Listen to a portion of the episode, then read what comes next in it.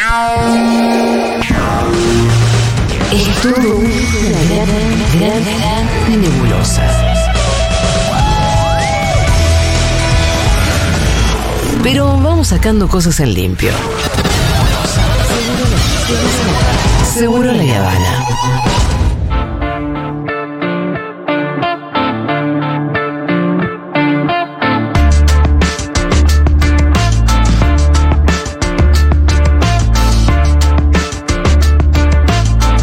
Rápidamente a la columna del señor Pitu Salvatierra. Así es. Que se tiene que retirar con anticipación para Y bueno, tranqui, atender tranqui, algunas columna cuestiones, diligencias em, concernientes al hurto de más temprano. Si quiere que vaya a ratificar la, la reunión, la denuncia antes de las cuatro y media.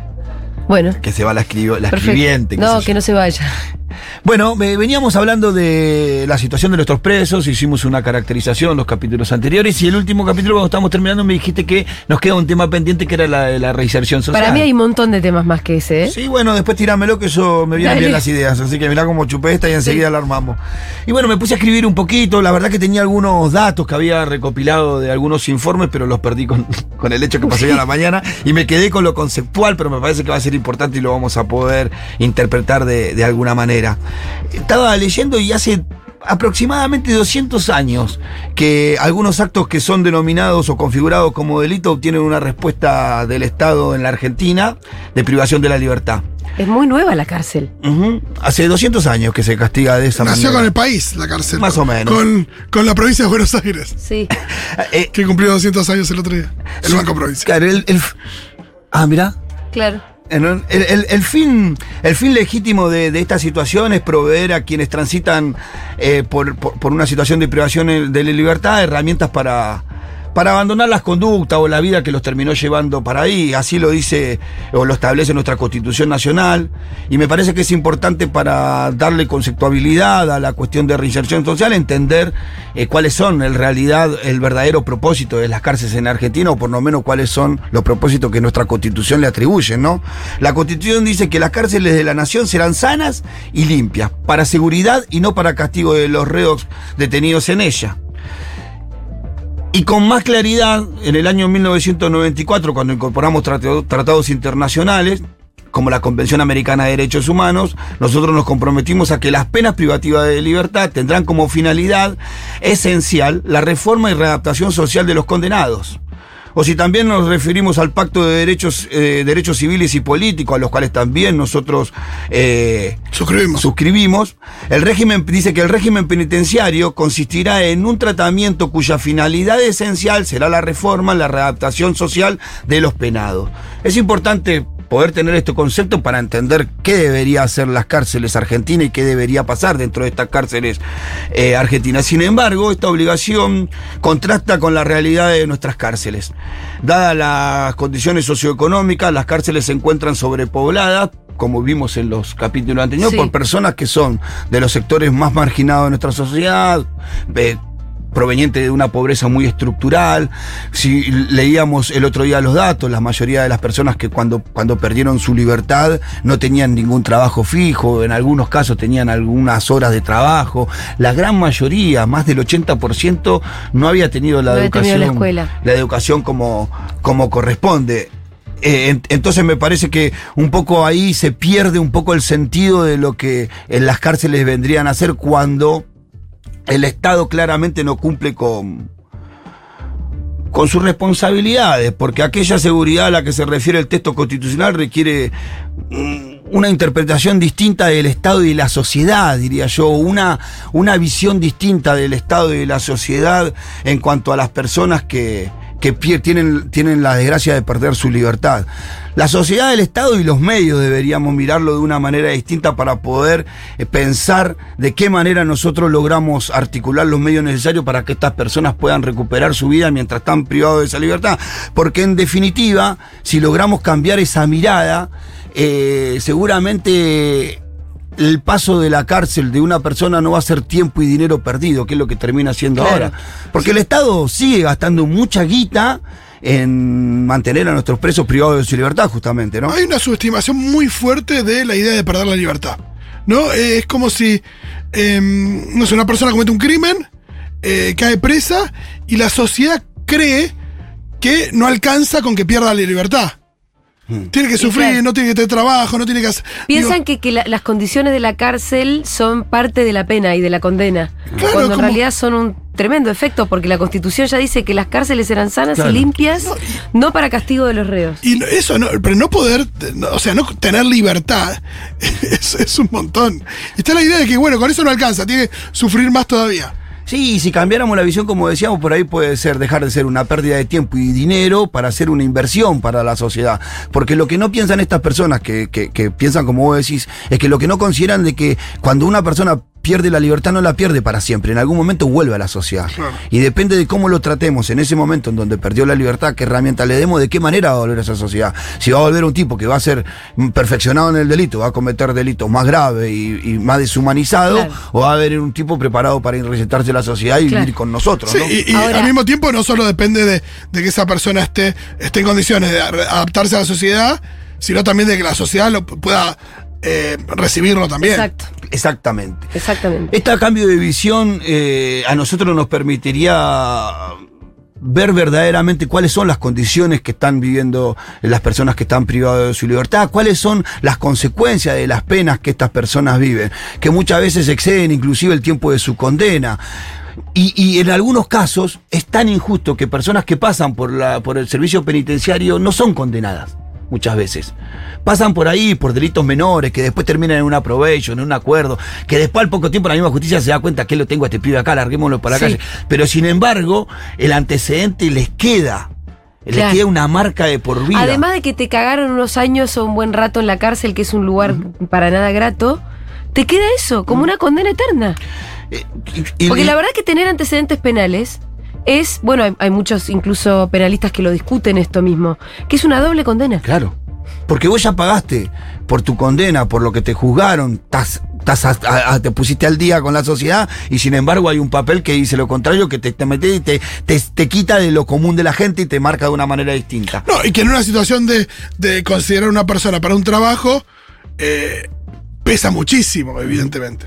El ámbito carcelario cada vez eh, está más notorio la ausencia de inversiones en condiciones edilicias y en programas efectivos de educación y de trabajo. Es uno de los principales problemas que tenemos en la Argentina, es que ninguna de las cárceles tiene los medios necesarios ni para que sus presos trabajen ni para que estudien. Eh, Estuve buscando este tiempo a ver qué programas hay dentro de las unidades penitenciarias, de los servicios penitenciarios eh, para reinserción o para darle alguna herramienta mientras están privados de su libertad. Y el único que pude encontrar que se asemeja a algo de lo que yo digo es uno que tiene un programa que tiene la provincia de Buenos Aires que se llama Más Trabajo, Menos Reincidencia y que se convierte en uno de los pocos eh, programas que tienen los servicios penitenciarios, tanto nacional, federal como de las provincias, que dan alguna herramienta, tampoco muy efectivo, como para que estas personas empiecen a, a aprender algún oficio, pero no ese oficio de hacer barquito con, Sí. con fósforo, Sí, que eso no, no, no, no le no. sirve para nada. no es ¿viste? una salida laboral. Eh, No, carpintería, electricidad, plomería, no sé, imagino, no sé por dónde deberían pasar, pero hay cantidad de, de disciplinas, millones. Bueno, este programa es una gran excepción en el panorama, en un panorama oscuro y que refuerza la exclusión de los que están o que han pasado por una unidad penitenciaria. Una, exclu- una exclusión que aumenta y es provocada también por leyes y resoluciones administrativas que impiden que personas con antecedentes penales accedan a determinados trabajos o incluso eh, se organicen en cooperativas. Ustedes sabían que con antecedentes penales ahora estamos haciendo que el INAES también cambie esa normativa porque ni siquiera te puede Ni en una cooperativa. Claro, ni en una cooperativa, Entonces, entonces es complejo. Es- aparte es una alternativa muy habitual. nomás. A ver, El Estado es el que, el que más discrimina a las personas con antecedentes penales, cuando debería ser el ejemplo, el Estado no, porque si el Estado, que es el de todo, no le da oportunidades a las personas que, están, eh, que han pasado por una unidad penitenciaria, cuánto más o cómo vamos a exigirle al privado, ¿no? Esa exclusión que en algún momento es legal, se suma también eh, a otra que, que es de hecho que hay, hay una exclusión legal, que, te- que, que los antecedentes penales, algunas resoluciones no te permiten con tus antecedentes penales ni entrar a una cooperativa ni entrar a determinado puesto de trabajo, pero hay otra exclusión que es de hecho, que tiene que ver con cuando vas al mercado de empleo privado. ¿no? La verdad que conseguir trabajo en la Argentina para alguien que pasó por una unidad penitenciaria es muy complejo, en el Estado y también en el Sí. privado. Y lo que provoca esto es que la cárcel se extienda mucho más allá del cumplimiento de las condenas. Es como una mancha que te acompaña toda tu vida y Una que no te condena, permite. y que no te permite ingresar al, al sistema, a, a- a volver a reunirte con la sociedad, ¿no? Eh, como, la, como sociedad muchas veces nosotros nos, nos olvidamos cuáles son los mecanismos reales que pueden darle una oportunidad a esta gente. Y no tenemos que ser muy inteligentes para, para entenderlo cuáles son. Porque si nosotros leemos las estadísticas y vemos que la gran mayoría de estas personas no tenían ni trabajo ni estudio, tenemos que entender que esa debe ser una de las herramientas que le puede dar mayor posibilidad de reinserción social. Entonces deberían las cárceles, en las cárceles no ser un privilegio trabajar o estudiar, sino ser una obligación inclusive, ¿no? También hay algo que no Claro. se- hay algo en lo que no se piensa mucho es en que si una O persona un no se- derecho. Claro. Eh, Bueno. Una, una persona, por ejemplo, estuvo, no sé, cinco años privada de su libertad.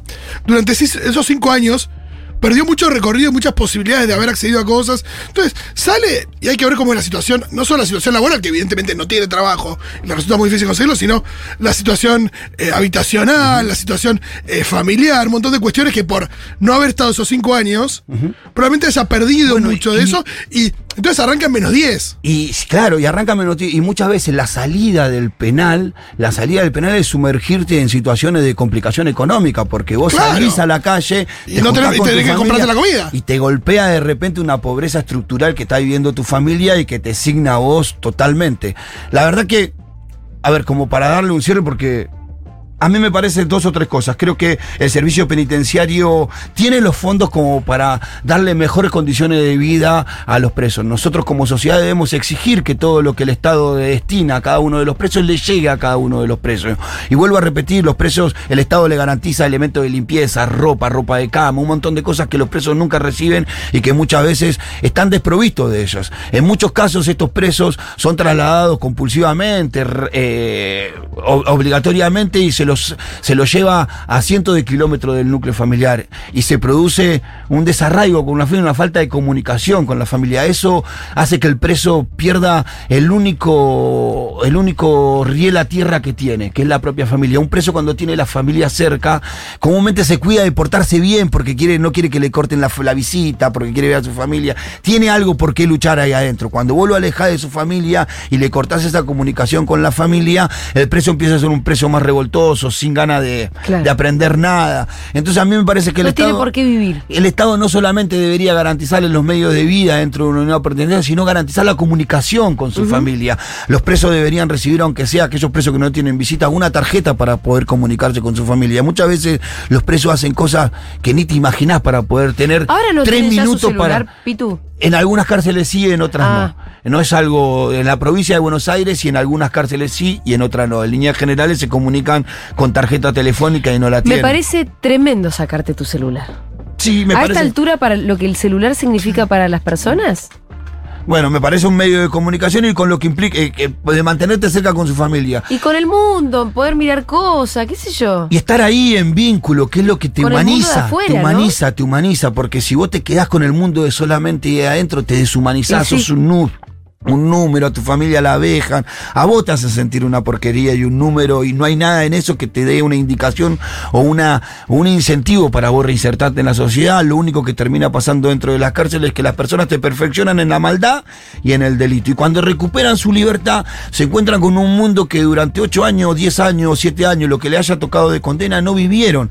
Entonces de repente se encuentran con un montón de responsabilidades que la familia le, oscon- le escondió durante el año de su condena, porque la familia no muestra su miseria. Y muchas veces estos chicos salen y encuentran que sus hijos no tienen zapatillas, que en su casa no hay para comer, que muchas veces tuvieron que vender las pocas cosas que tenían porque eh, vivir con un, con un marido en cana y la mujer sola en la calle manteniendo chicos es muy duro. Entonces se encuentran con situaciones muy duras, van al patronato deliberado, el patronato deliberado no tiene los recursos para atender a las personas que, eh, que recuperan su libertad. Por el contrario, el otro día hablaba con alguien que trabaja en el patronato deliberado de la ciudad de Buenos Aires y que ellos podían atender solamente el 15% de la demanda total que deberían ate- atender.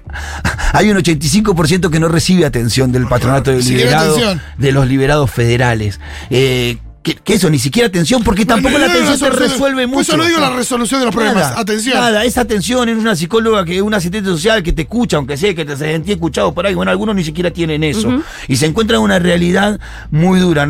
Como para cerrar definitivamente este tema, me parece importante que nosotros como sociedad empecemos a pensar y a analizar profundamente nuestra delincuencia, cuáles son las cosas que motivan a nuestros jóvenes a caer en la delincuencia. Vamos a encontrar que hay mucha variedad de temas, no todo se explica con la pobreza y con la exclusión. Eso nos va a permitir, teniendo un análisis y un diagnóstico profundo de la delincuencia, nos va a permitir pensar mejor nuestras cárceles y qué hay que hacer dentro de ellas para mejorar la condición de vida de esta persona. Porque si decimos que no todo lo explica la pobreza, entonces no todo lo explica las políticas de inclusión. Hay cuestiones que también van un poco más para allá, hay familias que van heredando la- eh, o se va naturalizando el delito dentro de esas familias, eh, hay, hay otras que tienen que ver con una cuestión de violencia que se vivió en el seno familiar y hay otros que pertenecen a sectores sociales más acomodados que le mueve la adrenalina de salir a, bueno, vimos la banda de los pibes bien, ¿no? Que choreaban. Sí. Entonces, poder entender ese mundo mejor, analizarlo fríamente, no en momentos en donde, como decimos, espamódicamente o una emoción violenta cuando matan a un kiosquero,